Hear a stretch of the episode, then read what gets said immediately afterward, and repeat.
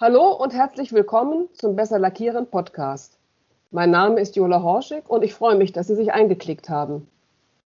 Im Besser Lackieren Audioformat präsentieren Ihnen Experten der industriellen Lackiertechnik spannende Themen kompakt für Sie auf den Punkt gebracht. Diesmal geht es darum, ein effektives Fehlermanagement umzusetzen. Als Experten begrüße ich Wolfgang Schäfer, Geschäftsführer der Freien Anwendungstechnik Schäfer, kurz FAS. Er wird uns über die optimale Umsetzung und Anwendung eines intelligenten Fehlermanagements informieren. Hallo, Herr Schäfer, schön, dass Sie dabei sind. Ja, vielen Dank. Hallo, Frau Horschig und äh, hallo an das Publikum des Podcasts. Bevor wir, ihn, bevor wir starten, möchte ich Ihnen Herrn Schäfer kurz vorstellen. Er kann auf langjährige Erfahrungen in der Beschichtung zurückblicken. Diese erwarb er sich in verschiedenen Beschichtungsbetrieben, unter anderem als Geschäftsführer eines Lohnlackierunternehmens. Bevor er sich mit der FAS selbstständig gemacht hat, war er lange Jahre beim Lackhersteller Mankiewicz tätig. Zuletzt als Abteilungsleiter Anwendungstechnik Automotive International.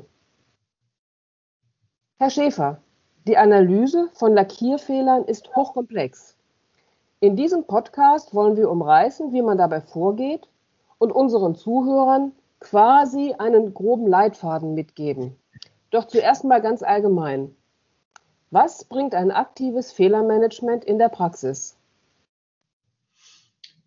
Ja, ich würde das Wort aktives gerne in diesem Fall in Verbindung mit präventivem Fehlermensch betrachten. Es ist gut und meiner Meinung nach auch die Mindestanforderung, aktives Fehlermanagement zu betreiben, was aber auch immer bedeutet, dass wir über einen bereits existierenden Fehler diskutieren.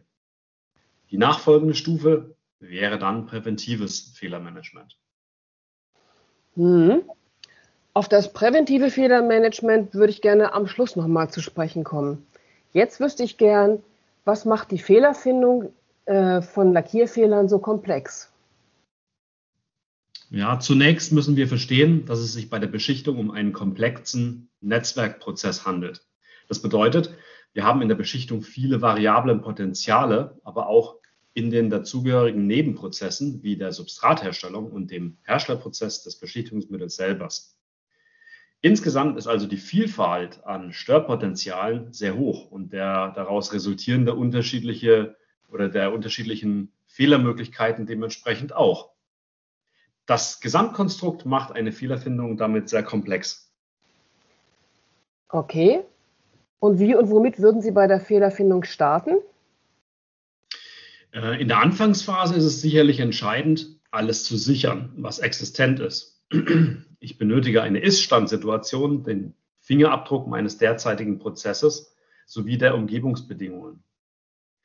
Dazu gehört für mich dann einfach ausgedrückt, ich muss alle Chargen und Batch-Definitionen der Rohstoffe sowie Prozessgrößen wie zum Beispiel der Feuchten und Temperaturen der relevanten Zonen, aber auch eine Portion Abstand zur Sache haben. Leider sind in den klassischen Betrieben die ersten Schritte immer ein bisschen getrieben durch unsachgemäßes und ja, häufig auch zeitgedrängtes Handeln. Wir haben das äh, schon erlebt, dass Betreiber so voreingenommen waren, dass sie sich trotz externer Unterstützung schon auf eine Ursache festgelegt haben. Das macht natürlich eine unvoreingenommene Betrachtungsweise nahezu unmöglich. Ja, zunächst heißt es also, erstens Ruhe bewahren, zweitens Schuldzuweisungen vermeiden, drittens wie Sherlock Holmes und Dr. Watson mit System suchen und viertens die dokumentierten Daten anschauen. Da taucht die Frage auf, was sollten Beschichter bei der Dokumentation beachten?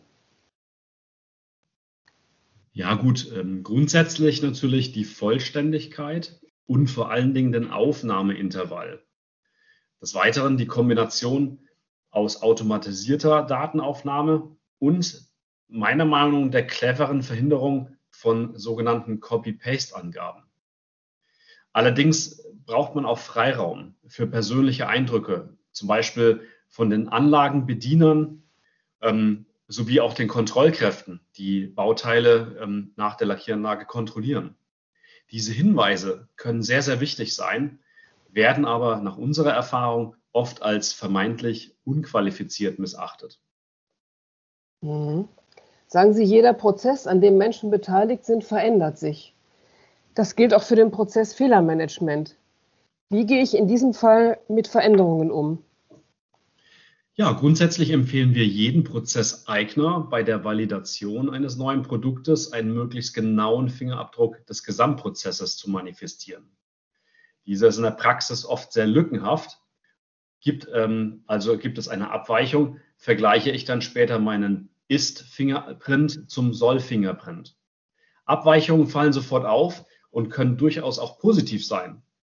Allerdings finde ich es ratsam, die Änderungen immer einem geeigneten Gremium oder mit einem geeigneten Gremium zu beschließen und anschließend penibel zu dokumentieren. Meiner Meinung nach ist ein manifestierter Prozess in der Beschichtung oft nicht möglich. Er wird aber verlangt. Ich empfehle daher einen Prozess, der sich entwickeln darf und an Veränderungen gewinnt. Die Dokumentation dazu sollte es erlauben, ähnlich einer Programmversion, den Ursprung oder einen älteren Stand ja, wie mittels Knopfdruck wiederherzustellen. Ja, dazu habe ich zwei Fragen. Was verstehen Sie unter Fingerabdruck des Gesamtprozesses und was meinen Sie mit geeigneten Gremien? Ja, der Fingerabdruck. Ähm, mit Fingerabdruck versuche ich dem Betreiber die Detailverliebtheit zu Prozessgrößen und Parametrierungen zu verdeutlichen. Beschichten ist ein Netzwerkprozess, wie wir in unserem Seminar hier bei Besser Lackieren ähm, auch schon gehört haben.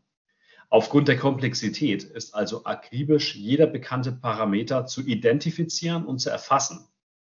Nur so gelingt es, Gremien, die in der Regel aus den Experten der Beschichtung, Qualitätssicherung, aber auch natürlich unabhängigen Querdenkern bestehen sollten, Fehler systematisch zu analysieren.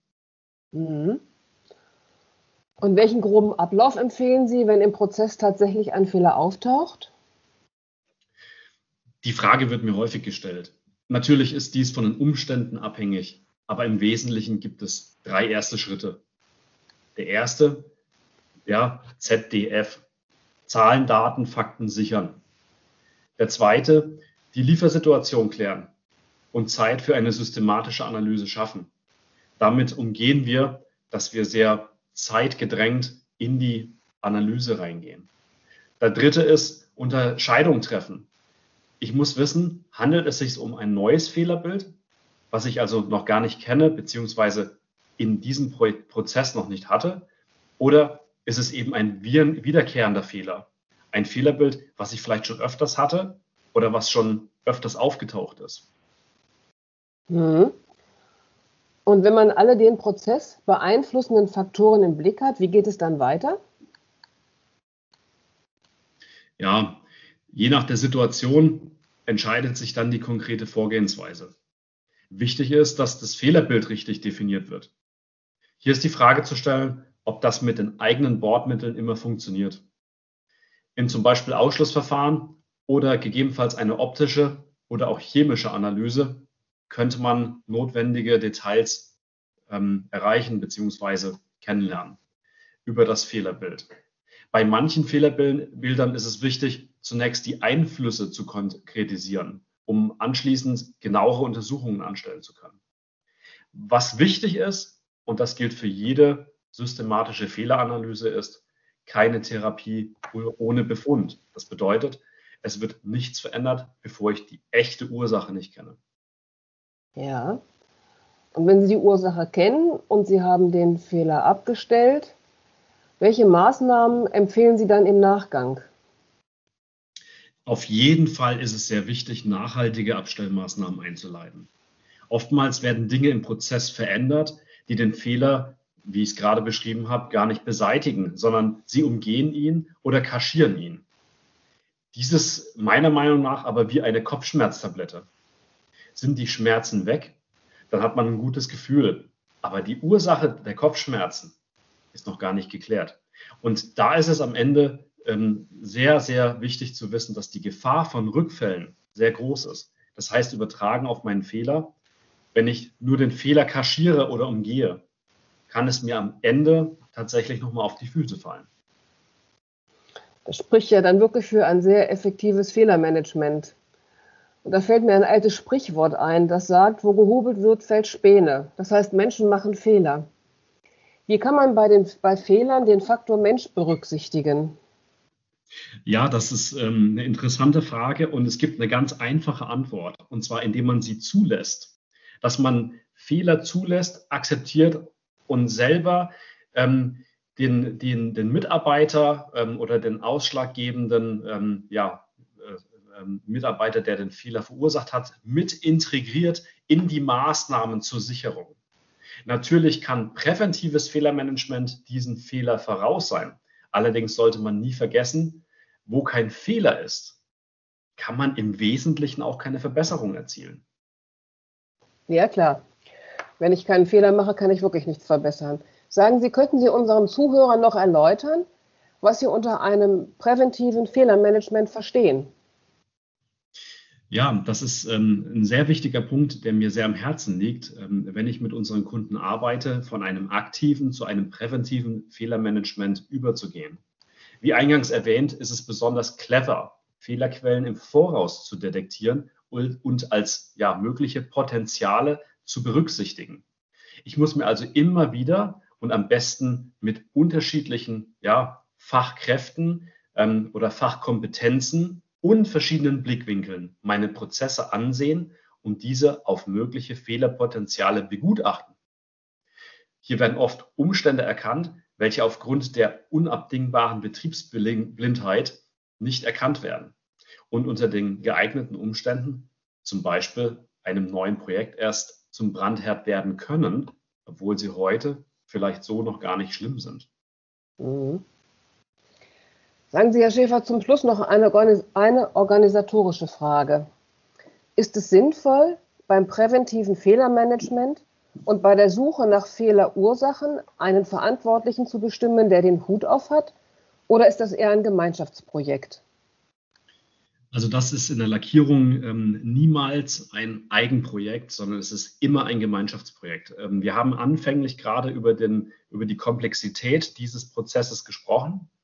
Es ist also ein Gemeinschaftsprojekt. Allerdings hat es sich natürlich bewiesen, dass man in dieser Gemeinschaft immer einen Moderator ernennt. Dieser sollte von der Gruppe auf jeden Fall akzeptiert sein, damit es hier auch ähm, ja, zu keiner möglichen Diskussion kommt. Und er sollte geübt sein in systematischer Fehleranalyse. Ideal, und das ist mein persönlicher Wunsch, den ich ähm, auch empfehlen würde, wäre, wenn genau dieser unabhängige Verantwortliche auch die Dokumentation des, ja, in Anführungszeichen, Falles übernimmt. Okay, Herr Schäfer. Das war so das Wichtigste, wie ich finde. Herzlichen, herzlichen Dank für das Gespräch und die vielen Hinweise. Bei den Zuhörern und Zuhörerinnen bedanke ich mich fürs Anklicken und Zuhören.